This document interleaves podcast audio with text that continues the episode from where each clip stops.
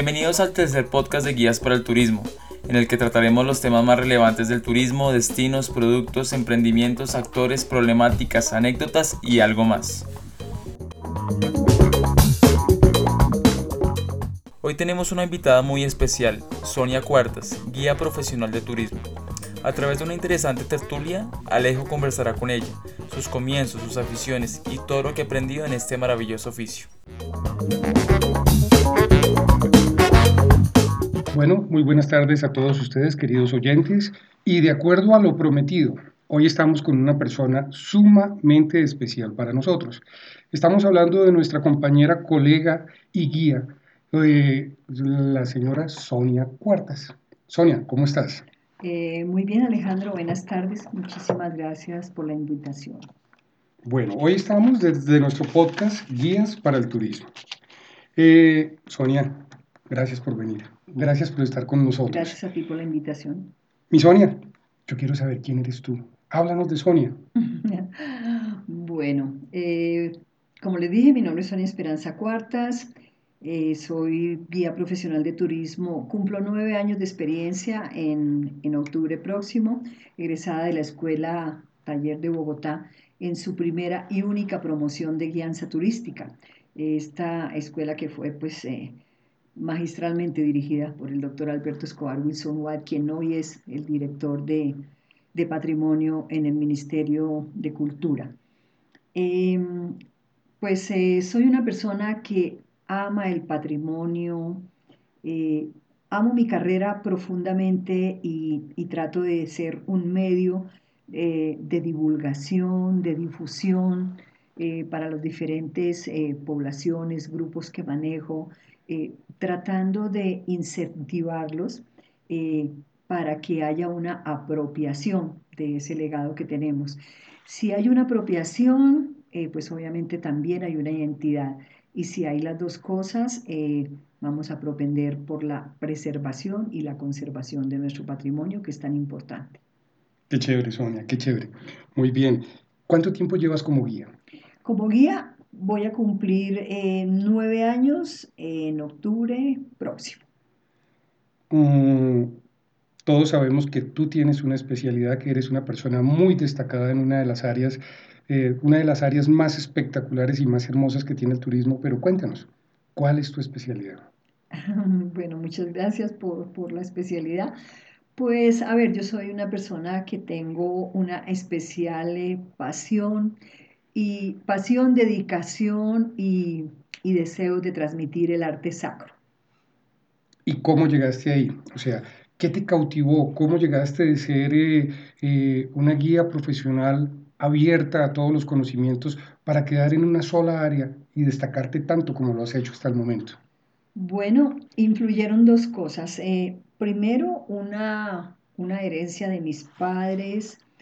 Eh, si les comento que para las Semanas Santas eh, éramos los niños que salían eh, muy bien trajeados porque era Semana Santa, no podríamos vestirnos como quisiéramos, era, era solemne la Semana Santa y salían nuestros padres con nosotros a un recorrido de nueve monumentos, tenían que ser nueve, eh, donde empezábamos en la iglesia de Santa Bárbara, en la calle Quinta con carrera séptima, eh, mi padre em, fue una persona, eh, permítanme decirles muy humildemente, mi padre fue una persona muy preparada y él pues abordaba todos los temas. Mm, yo recuerdo eh, de niña y de adolescente, me encantaba entrar a esas iglesias, me impactaba, veía la ornamentación, que en ese momento no sabía que se llamaba ornamentación, eh, veía mucho oro por los, por los retablos con la laminilla de oro, que hoy lo sé,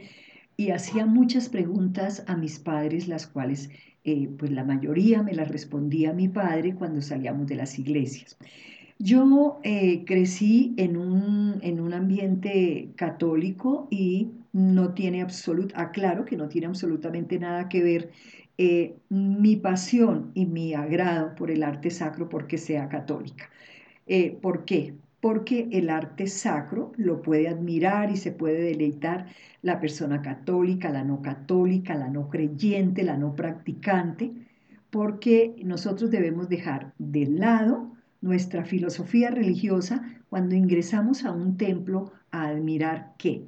El arte, el legado que nos dejaron, su iconografía, su simbología, qué representa, quién, quién nos dejó ese legado, esa joya arquitectónica, desde qué época está.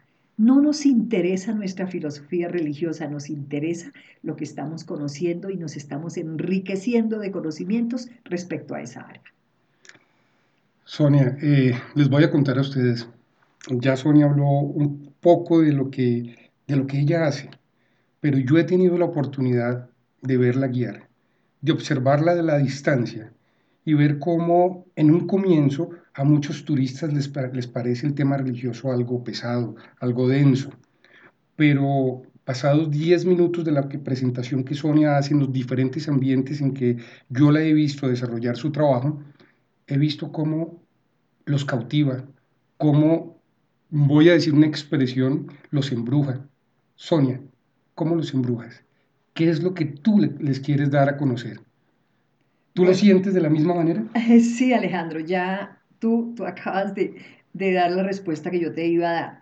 Eh, la pasión, el arte y digamos la mística que yo siento por mi profesión, no solamente por el manejo del arte sacro, sino por mi profesión, es ya un ingrediente que hace que muy seguramente al transmitir los conocimientos, pues yo se los transmita de una forma apropiada, eh, de una forma que quiero llegar a ellos. Si yo lo que estoy haciendo lo hago con pasión, lo hago con amor, convencida de que es el área que yo quiero manejar en mi profesión, la transmisión va a ser un éxito. Qué bien, qué bien. Eh, no sé, Sonia, si sea conveniente, si sea justo con, con, todos los espacios tan maravillosos que tenemos dentro del arte religioso, pero yo quiero que tú nos sugieras, nos muestres como un top 10 de esos espacios religiosos, de esos monumentos religiosos, iglesias, eh, que tú dirías que son las que un turista, esos turistas que nos están escuchando en este momento, no se deben perder en nuestro país. Bueno, Alejandro, bastante difícil responderte porque yo pienso que en ese, en ese gran acervo de joyas eh, coloniales, arquitectónicas y religiosas, bueno, todas no son coloniales, eh, tenemos tanto arte, tanta belleza, que es muy difícil eh, catalogar. Un ejemplo te pongo, decir, es ¿Tiene más arte San Agustín o tiene más arte el Santuario del Carmen? Cada una, esa pregunta ya me la han hecho algunas personas de los grupos que, que manejo, que te quiero aclarar, yo manejo turistas, pero también manejo locales, porque curiosamente muchos de los habitantes de Bogotá, viviendo en Bogotá y siendo de Bogotá, no conocen el legado ni las joyas religiosas que tenemos. Entonces, la pregunta es difícil. Cada iglesia y cada legado arquitectónico y religioso es hermoso y es rico en su especialidad. Si yo te dijera, San Agustín es muy hermoso y tú me preguntaras por qué, bueno, tiene una gran cantidad de arte barroco, eh, es es el barroco puro allí, pero tenemos también un icono muy importante que es el Jesús Nazareno, por las implicaciones que tiene, que fue el generalísimo de las tropas de Antonio Nariño, que es la, figura original, que hoy en día pues tiene algo muy curioso, que son su charretera de militar, su cinturón de militar, eh, la bandera de la Guardia Presidencial, porque fue el generalísimo de las tropas de Antonio Nariño. Ese es un ícono que solamente lo tiene San Agustín. Pero si habláramos de que ya no es lo colonial lo que vamos a admirar, sino vamos a admirar, por decir algo, el santuario de Nuestra Señora del Carmen. Allí no hay nada colonial. Allí ya estamos en siglo XX, ya estamos en 1938, cuando ya se consagra como templo y tiene una e, e, es una mixtura de arquitectura, es un collage de arquitectura que lo llamamos eclecticismo, que es bellísima y no tiene nada colonial, nada barroco. Entonces era para decirte, son dos iglesias totalmente diferentes y cada uno ofrece un arte bellísimo y un arte muy valioso a los visitantes. Sonia, a veces, a veces utilizamos términos y repetimos frases, pero no nos detenemos en definirlas Yo quiero que tú, en muy pocas palabras, nos definas turismo religioso. Bueno, yo diría que turismo religioso es, eh, son, son esos deseos, eh, bien sea del turista, bien sea del, del habitante local, de relacionarse con lo sagrado. Repito, independiente de la religión que profese, porque he tenido entre los grupos personas que no profesan ningún tipo de religión y sin embargo quieren ir a admirar el arte. Es ese deseo de, de, de estar, de conectarse, de involucrarse con lo religioso que está representado precisamente en las iglesias, en algunas imágenes religiosas, en algunas iconografías. ¿Qué es una iconografía? La iconografía es lo que nos describe eh, el arte en las iglesias. Pienso que es ese deseo. Y no solamente está representado en una iglesia, está representado en una imagen, está representado en un lugar, puede ser una iglesia doctrinera, donde hace muchos años era la iglesia doctrinera de una comunidad muisca, hoy en día es un, es un templo católico, por decir algo, o quizás hoy en día no es ni templo católico ni es una iglesia doctrinera, funciona allí tal vez un área eh, de arte y sin embargo la gente quiere saber qué hubo allí, qué pasó allí. Entonces pienso que es ese deseo, relacionarse con lo sagrado, relacionarse con su intimidad y vivirlo y conocer las diferentes expresiones que hay. Mm. Sonia, mm, te voy a contar por qué te cité hoy en la iglesia del Carmen. Sí, Alejandro. Es la iglesia de mis sueños. No sé, yo llego a Perdón, este lugar. Lo es también una de las mías. Mira, yo llego a este lugar y, como dicen, se me pone la piel, no sé cómo, pero se me pone la piel de alguna manera rosuda, eh, sus colores, su arquitectura. Y cuando yo vengo con mis turistas, sin tener el conocimiento que tú tienes, trato de hacer una presentación lo más cercano a las presentaciones que yo he escuchado de ti. Y la gente sale maravillada. Eh, Sonia, cuéntanos, ¿qué es esta iglesia? Haznos una guianza pequeña para que la gente se imagine, quienes no la conocen, a través de este medio, eh, sueñen con lo que tanto nos emociona a ti y a mí de esta iglesia. Sí, Alejandro, pues eh, las, normalmente las, la, las guianzas por iglesia son de una duración de dos horas y yo te quiero asegurar que en dos horas no se alcanza, dos horas son algunas generalidades, en dos horas es imposible eh, tomar un templo y describirlo en su totalidad. Eh, pero sí, a ver, eh, el santuario de Nuestra Señora del Carmen es una joya arquitectónica representativa de la fe y la devoción, no solamente bogotana, sino colombiana, en la advocación de la Virgen del Carmen. Bueno, pues esta hermosa obra se la debemos eh, a la comunidad salesiana.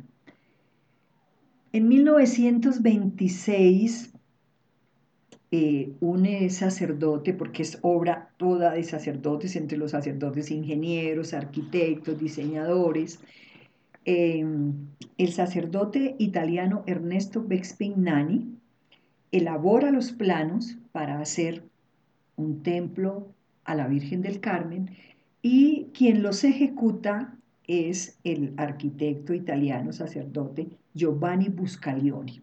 Él es quien ejecuta los planos que hace Ernesto Vespignani. 1926 se coloca la primera piedra, ya para 1928 se inicia formalmente la obra y 1938 está consagrado ya el templo. Aquí no podemos hablar de colonial absolutamente, aquí no podemos hablar de arquitectura republicana, aquí no podemos hablar de arquitectura civil. Aquí hablamos de un eclecticismo. Y para que los oyentes me comprendan, el eclecticismo es una mezcla de varios estilos.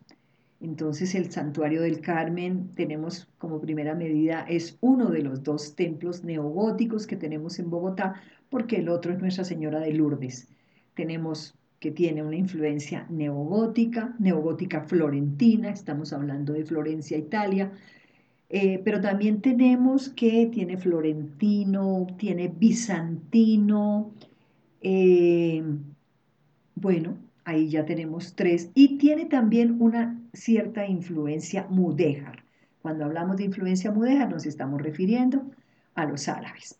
Si nosotros, eh, cuando nosotros ingresamos al templo, decía su, su eh, quien ejecutó los planos, eh, Giovanni Buscalioni decía, ingresar al templo del Carmen es ingresar a un bosque de palmas que nos va llevando hasta donde está ese gran mosaico de la Virgen del Carmen. Y ese gran mosaico, pues que muchos piensan que es un cuadro que hay allí, bueno, es un mosaico porque fue diseñado así, con mosaico, con pedazos de, vidrio artístico de colores eh, que lo eh, proviene de Viena, ellos son los, de, perdón, de Venecia, discúlpenme, de Venecia. Bueno, el gran artista de, este mosaico que tiene 6 metros de altura y 3 eh, de ancho eh, fue un artista colombiano que se llamaba Roberto Cárdenas. Él fue el que lo diseñó en Venecia, Italia, en los talleres de Castamán.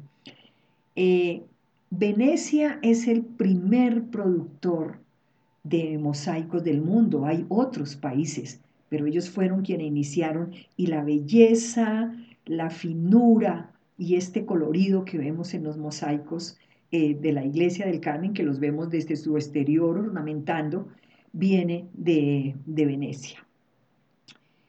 Em, bueno, eso para hablar eh, de ese gran eh, cuadro que pues es precisamente la advocación, la Virgen del Carmen. Pero ingresemos, empecemos más bien por la puerta. Entonces empezamos por el frontispicio y tenemos que está adornado de unas columnas salomónicas, estas columnas entorchadas que utilizaba el rey Salomón para sus construcciones. Eh, sus eh, tres puertas están adornadas con lo que se llaman unas diademas de mosaicos. Lamentablemente ya hay algunos que están siendo desprendidos, ya hay depredadores. Esto, esto por Dios, quien me esté escuchando y crea que desprender un mosaico de estos está bien, por favor, ya no tenemos ni los artistas, ni el presupuesto. Entonces, más bien, cuidémoslo, cuidemos para que esta joya siga eh, eh, teniendo la apariencia tan bella que tiene. Tenemos entonces las diademas con estos eh, mosaicos, tenemos tres frescos que adornan su frontispicio, que en el centro está la, Virgen del Carmen, obviamente que es la, la advocación de la iglesia, eh, también tenemos a mi lado derecho a San Francisco de Sales, de allí viene el término salesiano, y tenemos a mi lado derecho San Juan Bosco, el educador eh, estrella benemérito de la comunidad salesiana, una persona que eh, dedicó su vida a la educación y a la protección de la niñez vulnerable. personaje que nace en Turín, en Turín eh, su, alcoba y sus pertenencias eh, pues están mostradas al público en forma de museo. Eh, también tenemos al lado de la iglesia una bellísima escultura de San Juan Bosco que está, pues, está entre el Colegio Salesiano de San Juan Bosco y el santuario. Esta bellísima escultura en, en bronce está San Juan Bosco y está rodeado de dos estudiantes. ¿Cuál es el simbolismo de esta escultura? El estudiante de la izquierda eh, está muy bien trajeado, de paño, eh, se cree que es Santo Domingo Sabio, uno de los mejores alumnos de San Juan Bosco, y él está representando el bachillerato clásico que tiene el Colegio Salesiano de San Bosco, mientras que el de mi derecha es un estudiante con unas herramientas en la mano que está representando la Escuela de Artes y Oficios que tiene la comunidad salesiana, pioneros en traer las escuelas de artes y oficios a Colombia. Pero ya ingresando al templo, bueno, aquí tenemos que es la manzana salesiana. Esa es la manzana salesiana, eh, con el colegio salesiano, eh, terreno donde estuvo el monasterio de las Carmelitas Descalzas. Si nosotros seguimos una cuadra más hacia el norte, pues ya vamos a encontrar que está el Camarín del Carmen, eh, ya no funciona iglesia allí, pero fue la iglesia de las Carmelitas Descalzas, y el Camarín pues no es más que era su oratorio privado, a quienes ellas llamaban el Camarín, y hoy en día pues es admirada la calle porque tiene este hermoso balcón que forma parte de ese conjunto salesiano. Eh, la comunidad salesiana lo tiene impecablemente administrado, es un lugar muy bonito, eh, que pues la verdad, pues la depredación no ha llegado allí todavía y ojalá nunca llegue. Pero hablando ya del interior del templo, eh, está adornado con 20 bellísimos rosetones, de los cuales los dos más grandes son franceses, los otros son colombianos. En uno de estos rosetones está el escudo de Colombia, en otro está, eh, está representada la Virgen del Carmen eh, con su escudo de la comunidad carmelitana. Y algo que caracteriza, entre, entre mucha, muchas riquezas que tiene el santuario del Carmen, son sus vitrales. Son unos vitrales muy especiales. Maravillosos, maravillosos. Es una cosa... Vitrales que, a pesar de que tenemos otras iglesias con vitrales hermosos, bueno, estos son muy especiales y me atrevería a decir que son únicos. ¿Por qué? Tiene dos clases de vitrales. Tiene lo que llamamos los vitrales historiados, y tiene la otra, la otra parte que se llaman los vitrales ornamentales u ornados. ¿Qué quiere decir eso? El vitral historiado Alejandro es el vitral que te está dando un mensaje, es el vitral en que está Jesús cuando dijo dejar que los niños vengan a mí, o está San Juan Bosco precisamente enseñándoles a sus alumnos, ese es el vitral historiado, a ti te está diciendo algo, o está la Sagrada Familia, el vitral ornamental es eso, lo que la palabra dice, está ornamentando. Esta iglesia es muy particular en eso y tiene los vitrales eh, ornamentales son de motivos vegetales bellísimos, donde está la vida, el sarmiento, que significa la sangre de Cristo, en este tipo de, lecturas, eh, y vale la pena, eh, vale la pena detallarlos, verlos. Algunos de ellos fueron donados por familias pudientes, algunos de ellos son traídos de Europa. ¿Qué es lo que pasa cuando una iglesia de estas estuvo en construcción? Eh, yo, un ejemplo, yo soy devota de la Virgen del Carmen, sé que le están haciendo un santuario a Alejandro, yo soy una persona pudiente, puedo encargar unos vitrales a Europa y como yo le profeso esa devoción a la Virgen del Carmen, pues yo tengo el dinero, encargo unos vitrales, eh, tú eres el párroco, el director de la iglesia, y yo te digo, yo te dono estos vitrales. Muchas de las iglesias, legado nuestro, eh, el arte que tienen fue donado por familias pudientes que tenían esa vocación. Tenemos que eh, en sus ocho altares laterales, tiene ocho altares laterales, pues están las diferentes eh, figuras religiosas, como San Antonio de, Padua, este santo nacido en Portugal.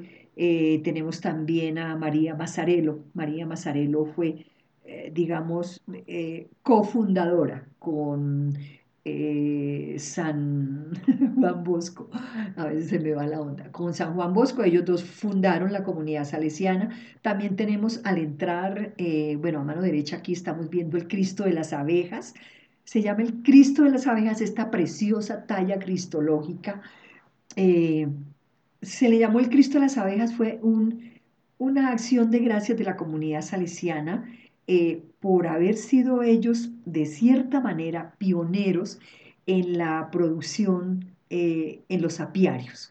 Pues te cuento algo, Sonia. Imagínate que dentro de esas pasiones ocultas que tenemos los seres humanos, eh, yo tengo dos que la mayoría conoce, que son los perros y las abejas. Sí, yo lo sé. Y para nosotros como apicultores, la comunidad salesiana es icónica. La comunidad salesiana es quien introduce a nuestro territorio el manejo técnico de, apiarios, el manejo, el manejo, mejor dicho, introduce lo que se denomina apicultura, porque entró la variedad apis melífera con ellos, la abeja europea, a nuestro territorio. Sí, señor. La trajeron de Italia. Sí. Y el autor de, lo que tú acabas de contar fue el padre Risardi, italiano. Les fue muy bien. Al morir el padre Risardi, pues obviamente Obviamente al morir una, persona de estas que estaba totalmente entregado a, ese proceso de la apicultura, eh, pues fue una gran pérdida, pero eh, dejó muchas de las técnicas especiales que hoy en día se utilizan para que la apicultura sea un éxito. ¿Cuál fue, qué fue lo que quisieron los salesianos? dar gracias a Dios por, por esa etapa que vivieron y que fue muy fructífera. Entonces decidieron que ese primer Cristo de la, aquí de la iglesia del Carmen lo llaman el Cristo de las abejas. Es simplemente un acto de agradecimiento. Pero también tenemos, por ejemplo, al niño Jesús eh, del 20 de julio.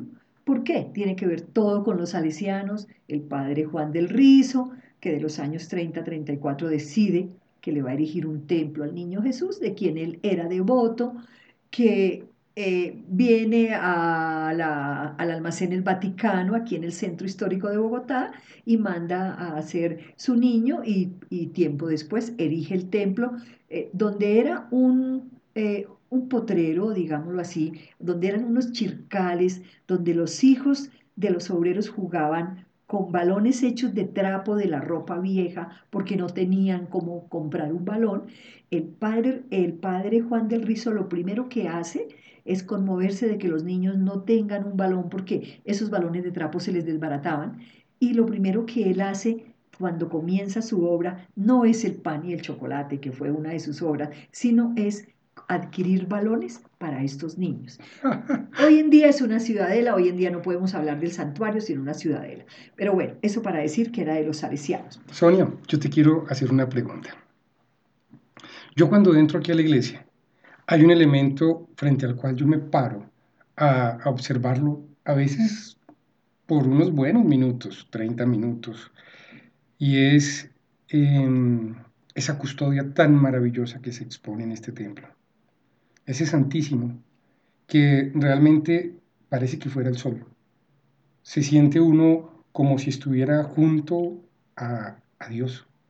No sé. Eh, bueno, Alejandro, esa custodia es bastante reciente. Bastante reciente es decirte unos tres años, más o menos oh. tres, cuatro años. Eh, fue una idea del padre, eh, del padre Mario Pereson, que lamentablemente murió hace más o menos un mes. Eh, tenían esa custodia guardada en la sacristía, entre sus joyas que tienen, y decidieron sacarla. te digo, no tiene más de cuatro años esa custodia, si los tiene. Eh, pero es que efectivamente tú dices, parece un sol, eh, pero es que la custodia, Alejandro, es un sol. Un sol. Es Dios en el sol, pero Dios es sol. Y la custodia es el elemento más litúrgico que tiene la iglesia. No hay un elemento más litúrgico que la custodia. Entonces la custodia eh, es una solar en donde se deposita el cuerpo de Dios ya consagrado, pero ese sol es Dios, porque el sol es luz y Dios es luz. Eh, total que cuando nosotros oímos que en un templo está expuesto el Santísimo, es porque está expuesta la custodia. En algunos templos tienen lo que se llama el tabernáculo. Alejandro, el tabernáculo es el elemento que está sobre el sagrario. El sagrario es el, lugar donde se deposita el copón con las hostias consagradas, pero encima vemos un expositorio que se llama tabernáculo. Ese tabernáculo se diseñó para cuando se expone al Santísimo. Sin embargo, después de Semana Santa, muchos templos lo utilizan para colocar allí la imagen de, del Cristo triunfante, resucitó. Esta custodia del Carmen eh, realmente, como te digo, tiene poco tiempo y pues eh, siendo una custodia muy bella, no es de las más relevantes en los templos, es muy hermosa, no le quiero quitar en ningún momento importancia, es muy linda como todo lo que tiene el santuario, eh, pero tenemos eh, algunas que son de, es decir, que se destacan porque son absolutamente impactantes en su belleza, como es la lechuga que encontramos en el, como es la preciosa de la catedral primada, que es, su nombre lo dice, es preciosa, eh, la de las clarisas, hoy en día ya está para para que la admiren los visitantes, la de la bordadita, de la capilla de la Universidad del Rosario, ya otro contexto, porque si tú me hablas, eh, eh, si hablamos de la lechuga, si hablamos de las clarisas, si hablamos de la preciosa, eh, pues muestra el trabajo de nuestros artífices, de, de, nuestros orfebres. Pero si vamos a la de la bordadita, sigue siendo hermosa, pero ya es ya no contiene un arte neoclásico, ya, eh, perdón, un, un arte barroco, es muy neoclásica, es decir, ya es lo contrario al barroco, lo opuesto, el barroco, mucho lujo, mucha ostentación, mucha belleza, mucha riqueza. Lo neoclásico ya baja, es más sobrio, pero igual tiene mucha belleza. Sí. Es la de la bordadita, invitándolo a la, audiencia a que vaya a verla. Así que la, la custodia de, la Iglesia del Carmen es, es, como tú dices y es Da, da, una luz bellísima, es muy hermosa, pero no, no es de cuando el templo inició. Qué bien, Sonia. Sonia, yo creo que vamos a dejarle algo a la imaginación a nuestros oyentes.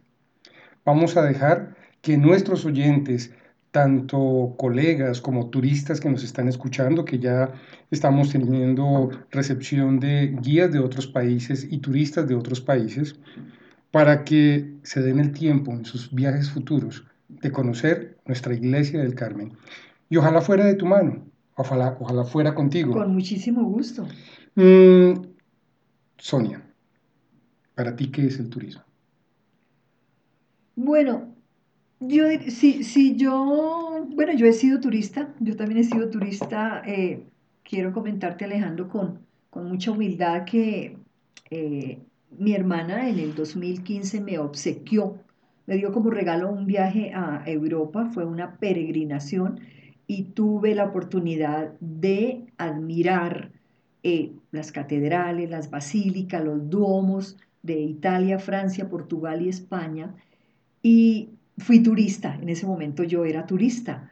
Eh, en mí estaba ese deseo de conocer la historia, el legado, la cultura que rodeaba esos sitios eh, sagrados, esos templos. Claro, también eh, pues traté de informarme de otro tipo de, historia, no solamente religiosa, pero creo que es ese deseo de conocer, de saber cuál es el legado principal de una ciudad, de un país, qué los representa, qué los identifica. Eh, mm, y creo que no es en el arte religioso nomás, es en todas las áreas. Conozcamos la arquitectura, eh, por decir algo, Argentina, que es un país que tiene, eh, es muy preponderante en arquitectura, digámoslo así misma Roma en sus basílicas, en sus domos, Colombia, eh, pues Colombia lo tiene todo y, Colombia es un país en el que no solamente podemos admirar arte religioso, sino arquitectura, gastronomía, eh, tenemos unas bellísimas esculturas. Pienso que es ese deseo de, conocer la identidad del otro país. Eh, de pronto hasta hay gente que se puede identificar con, con algo. y bueno, pues si hay turismo, aunque no me lo estás preguntando, pues hay entrada de divisas, así que bueno. Total, total, total.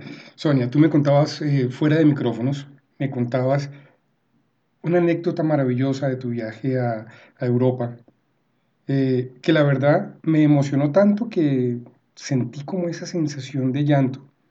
Eh, ¿Por qué no se la contamos a nuestros oyentes?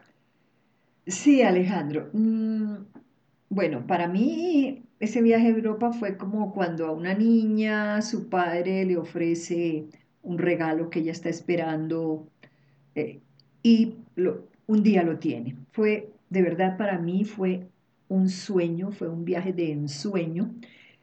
Eh, fueron 39 días de, de magia y cuando yo estudié, déjame contarte, yo estudié sobre arte religioso en el, Museo Santa Clara, estudié sobre arte religioso en el Museo Colonial y estudié una parte de arte religioso en el Museo Nacional. Algunos pintores, algunos escultores. Bueno, pues yo aprendí en el Museo Santa Clara sobre la vida de Santa Clara de Asís, San Francisco de Asís, Santa Rita de Casia, entre otros. Aprendí. Nos dijeron que sus cuerpos estaban incorruptos, habían quedado incorruptos, son los milagros que se suceden que pues la ciudadanía o, los grupos que uno maneje están en libertad de creer o no creer, pero qué es lo que la historia nos dice, los milagros que se sucedieron, porque eran personas que llevaban una vida santa. Eh, bueno, uno se imaginaba un cuerpo incorrupto, un cuerpo que a los tantos años está enterito simplemente de pronto con un cambio de color o con una cera especial que le aplica para que se conserve. Eso aprendimos. Eh, mm, aprendimos de San Juan Bosco y lo que él hacía y su casa en Turín, pero resulta que mm, eso fue que lo aprendimos en el libro, pero yo nunca pensé que lo fuera a tener ante mis ojos, Alejandro, que, lo, que lo pudiera apreciar. Entonces yo llego a Casia y vamos a visitar obviamente la iglesia de Santa Rita de Casia, bellísima, y allí está, obviamente están las reliquias de ella, está el cuerpo de Santa Rita de Casia, y la veo. Te digo, impactante. Yo nunca había visto un cuerpo incorrupto de nadie, no lo había visto. Me lo enseñaban. Luego vamos a Asís, una población muy hermosa. Vamos a Asís y tengo la oportunidad de ver el cuerpo de Santa Clara incorrupto y el cuerpo de San Francisco de Asís incorrupto. Eh, es decir, es, es, algo que yo no tengo las palabras para describirte. Eh, que quedé absolutamente impactada no solamente con la belleza de estas basílicas, con el arte infinito que tienen, sino verlos a ellos allí, mm, como, por decirte algo, cambiando de personajes el, padre Pío en San Giovanni Rotondo, que es una, una ciudad pequeña eh, de Italia, el padre Pío con con sus, eh, digamos, con sus heridas en los pies y en las manos, que fueron como unos estigmas y que él manejó por muchos años con mucho sufrimiento, eh, verlo a él, que la mirada está la escultura de él y la mirada es como si él estuviera vivo y eh, además a él se le atribuye una bellísima obra que es el hospital de precisamente de él, una magnífica obra que atiende gratuito, gratuito, que sus fondos han sido manejados pulcramente para lo que él quiso que fuera, para los enfermos más necesitados sin recursos. Es una obra monumental. Nos dieron el recorrido dentro del hospital para mostrarnos cómo se maneja todo impecablemente y cómo después de la muerte del padre Pío, los recursos siguen llegando de diferentes partes de Europa. Los turistas no les piden, ellos dan los recursos porque quieren que ese hospital siga. Y quien entre allí, quien ingrese allí, no le cobran los servicios. Y es, es, el hospital del Padre Pío. Eh, para mí eso es una anécdota también había oído hablar de él, que él construyó un hospital, que para los pobres, bueno, y entonces también ver su cuerpo y ver el cuerpo. Lo que más me impactó, te lo digo, y, y, me brotaron lágrimas del, del, impacto de la emoción, fue ver el cuerpo de Santa Clara y San Francisco, porque me lo habían enseñado, tuve magníficos monitores en el, en el Museo Santa Clara, fueron unos profesores maravillosos, Juan Pablo Cruz, Viviana Arce, Viviana Olave, eh, y bueno, Ana María, eh, bueno, se me olvida ahorita el nombre, pero fueron, fueron brillantes esos profesores. Pero de ellos enseñarnos eso, a yo estar frente a los cuerpos de ellos eso fue de verdad muy impactante y para mí es una anécdota especial en ese viaje. Yo quiero que ustedes, señores oyentes, se imaginen la cara que está colocando Sonia cuando me está contando esto. Es eh, de verdad como, como, como lo que decía yo hace un rato, eh, cautiva a sus visitantes. Ahora yo me siento como un visitante. Es más, soy un visitante. Eh, yo les voy a dar la, la despedida a cada uno de ustedes pero yo me voy a quedar con Sonia aquí en la iglesia para terminar mi recorrido. Esta no me la pierdo. Pero antes de cerrar, Sonia, ¿qué le recomendarías a tus colegas, a tus guías? ¿Y qué le recomendarías a las, a las, a las generaciones venideras, aunque no sean colegas nuestros? Bueno, a mis colegas me queda muy difícil hacerles recomendaciones, son todos muy profesionales, eh, en diferentes áreas, áreas que inclusive yo no manejo y no conozco y ellos dominan, como tú, Alejandro. Eh, de verdad, son, eh, tengo colegas destacadísimos y, y, no, yo no podría recomendarles nada, me parece como una falta de respeto, no. Eh, que sigan, que sigan eh, en esa labor magnífica de la guianza turística, transmitiendo sus conocimientos y, creando conciencia para que nos apropiemos de, toda esa, todo ese acervo, todo ese legado, toda esa herencia que tenemos.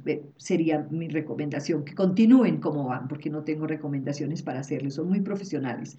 Y, y a la juventud, a los estudiantes, sí, sí que con con todo respeto y con todo aprecio les recomendaría que, que amen el patrimonio, que busquen la oportunidad de relacionarse, de tener contacto con el patrimonio, con el legado. No me estoy refiriendo a las iglesias, con la arquitectura. Eh, tenemos nomás en el centro histórico por el que podrían iniciar eh, conociendo las diferentes edificaciones civiles, gubernamentales, eh, coloniales de las iglesias, que por favor se interesen por visitarlos, que hablen en su colegio, que planeen unos recorridos, para que conozcan cuál es el patrimonio y por qué deben cuidarlo porque lamentablemente la juventud en este momento, muchos de ellos, con todo respeto digo, son depredadores del patrimonio.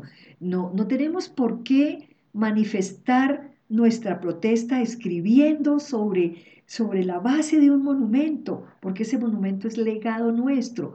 Manifestémonos, expresémonos, podemos estar en contra de lo que sea, pero no utilicemos de pizarra nuestro patrimonio, por favor. No, hay otros medios. Más bien, jóvenes eh, busquen la manera de conocer el patrimonio y se van a dar cuenta que van a encontrar una identidad y ya poco a poco lo van a amar y van a querer que se preserve. Porque de todas maneras ese legado va a seguir de generación en generación. Nosotros nos vamos, quedan ustedes, luego ustedes, queda otra generación y no lo destruyamos, dejémoslo para que pase al infinito ese hermoso legado que tenemos en Colombia.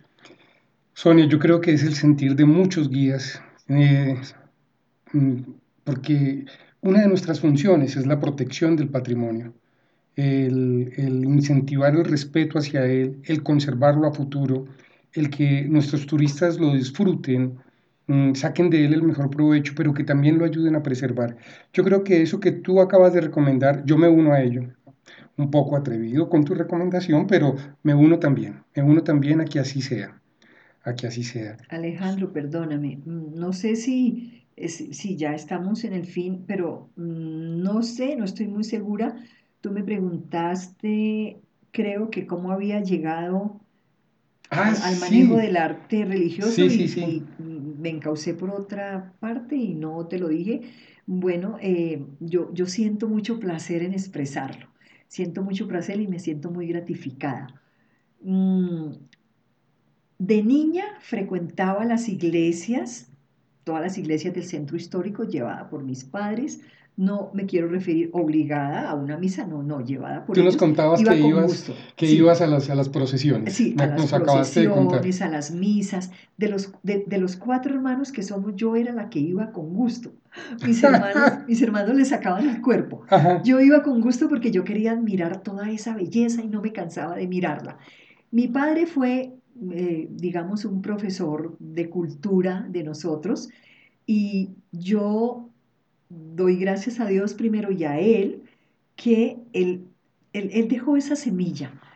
Lo, que yo estoy haciendo hoy y la cosecha de hoy, que me falta muchísimo por aprender y muchísimas iglesias por conocer, pero esa semilla que está dando fruto hoy, esa la sembró mi padre con, con lo que me enseñaba y mi madre también con el hecho de llevarme a las, a las iglesias y yo nunca me imaginé que después de, tantos años de ser hoy una mujer adulta, eh, de ser una mujer mayor, yo iba a estar estudiando en el recinto de Santa Clara, donde mi madre me llevaba a misa y donde yo admiraba todo lo que veía en las paredes. Ese fue mi recinto de clase y déjame decirte que para mí fue un placer total que el recinto de clases hubiese sido ese escenario de Santa Clara.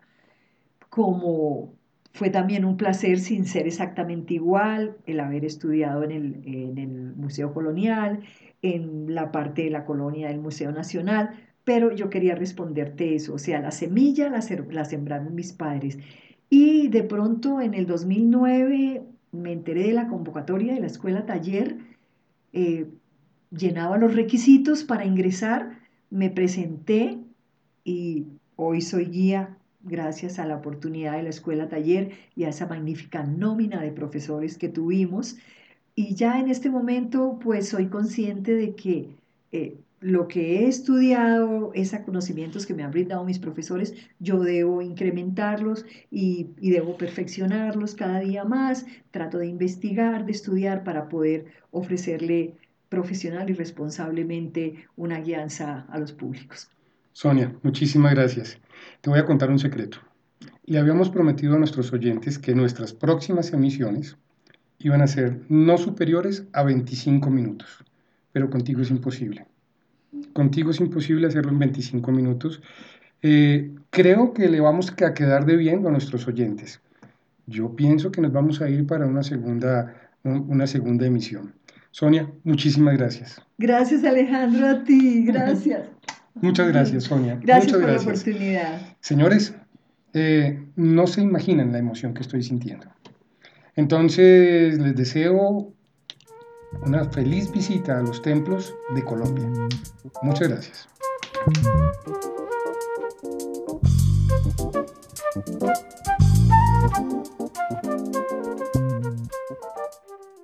En nuestra próxima edición trataremos los temas actuales que comprometen a nuestra profesión, más exactamente los cambios que quiere introducir el Viceministerio de Industria y Turismo en cabeza del viceministro Juan Pablo Franqui Marín. Hablaremos de la hoja de ruta que sugieren para la reglamentación de la actividad. Esta propone crear programas de capacitación en todo el territorio nacional con el fin de especializar y certificar a los guías de turismo con altos estándares de calidad y bilingüismo. Pros, contras, actores y todas las consecuencias que traería esta implementación de la norma para el sector turístico en general. No se lo pierdan.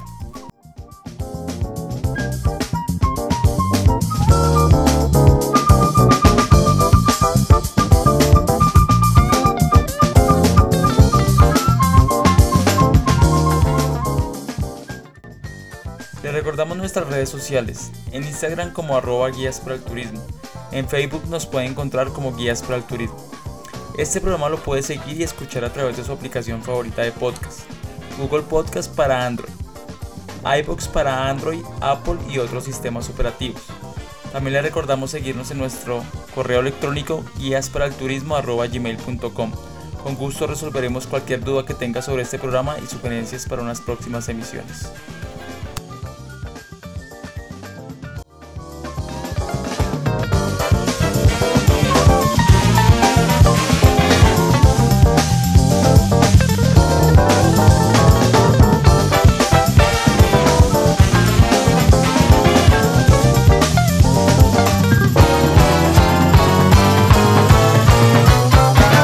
Y recuerde, siempre abre el mundo a través de los ojos de un guía.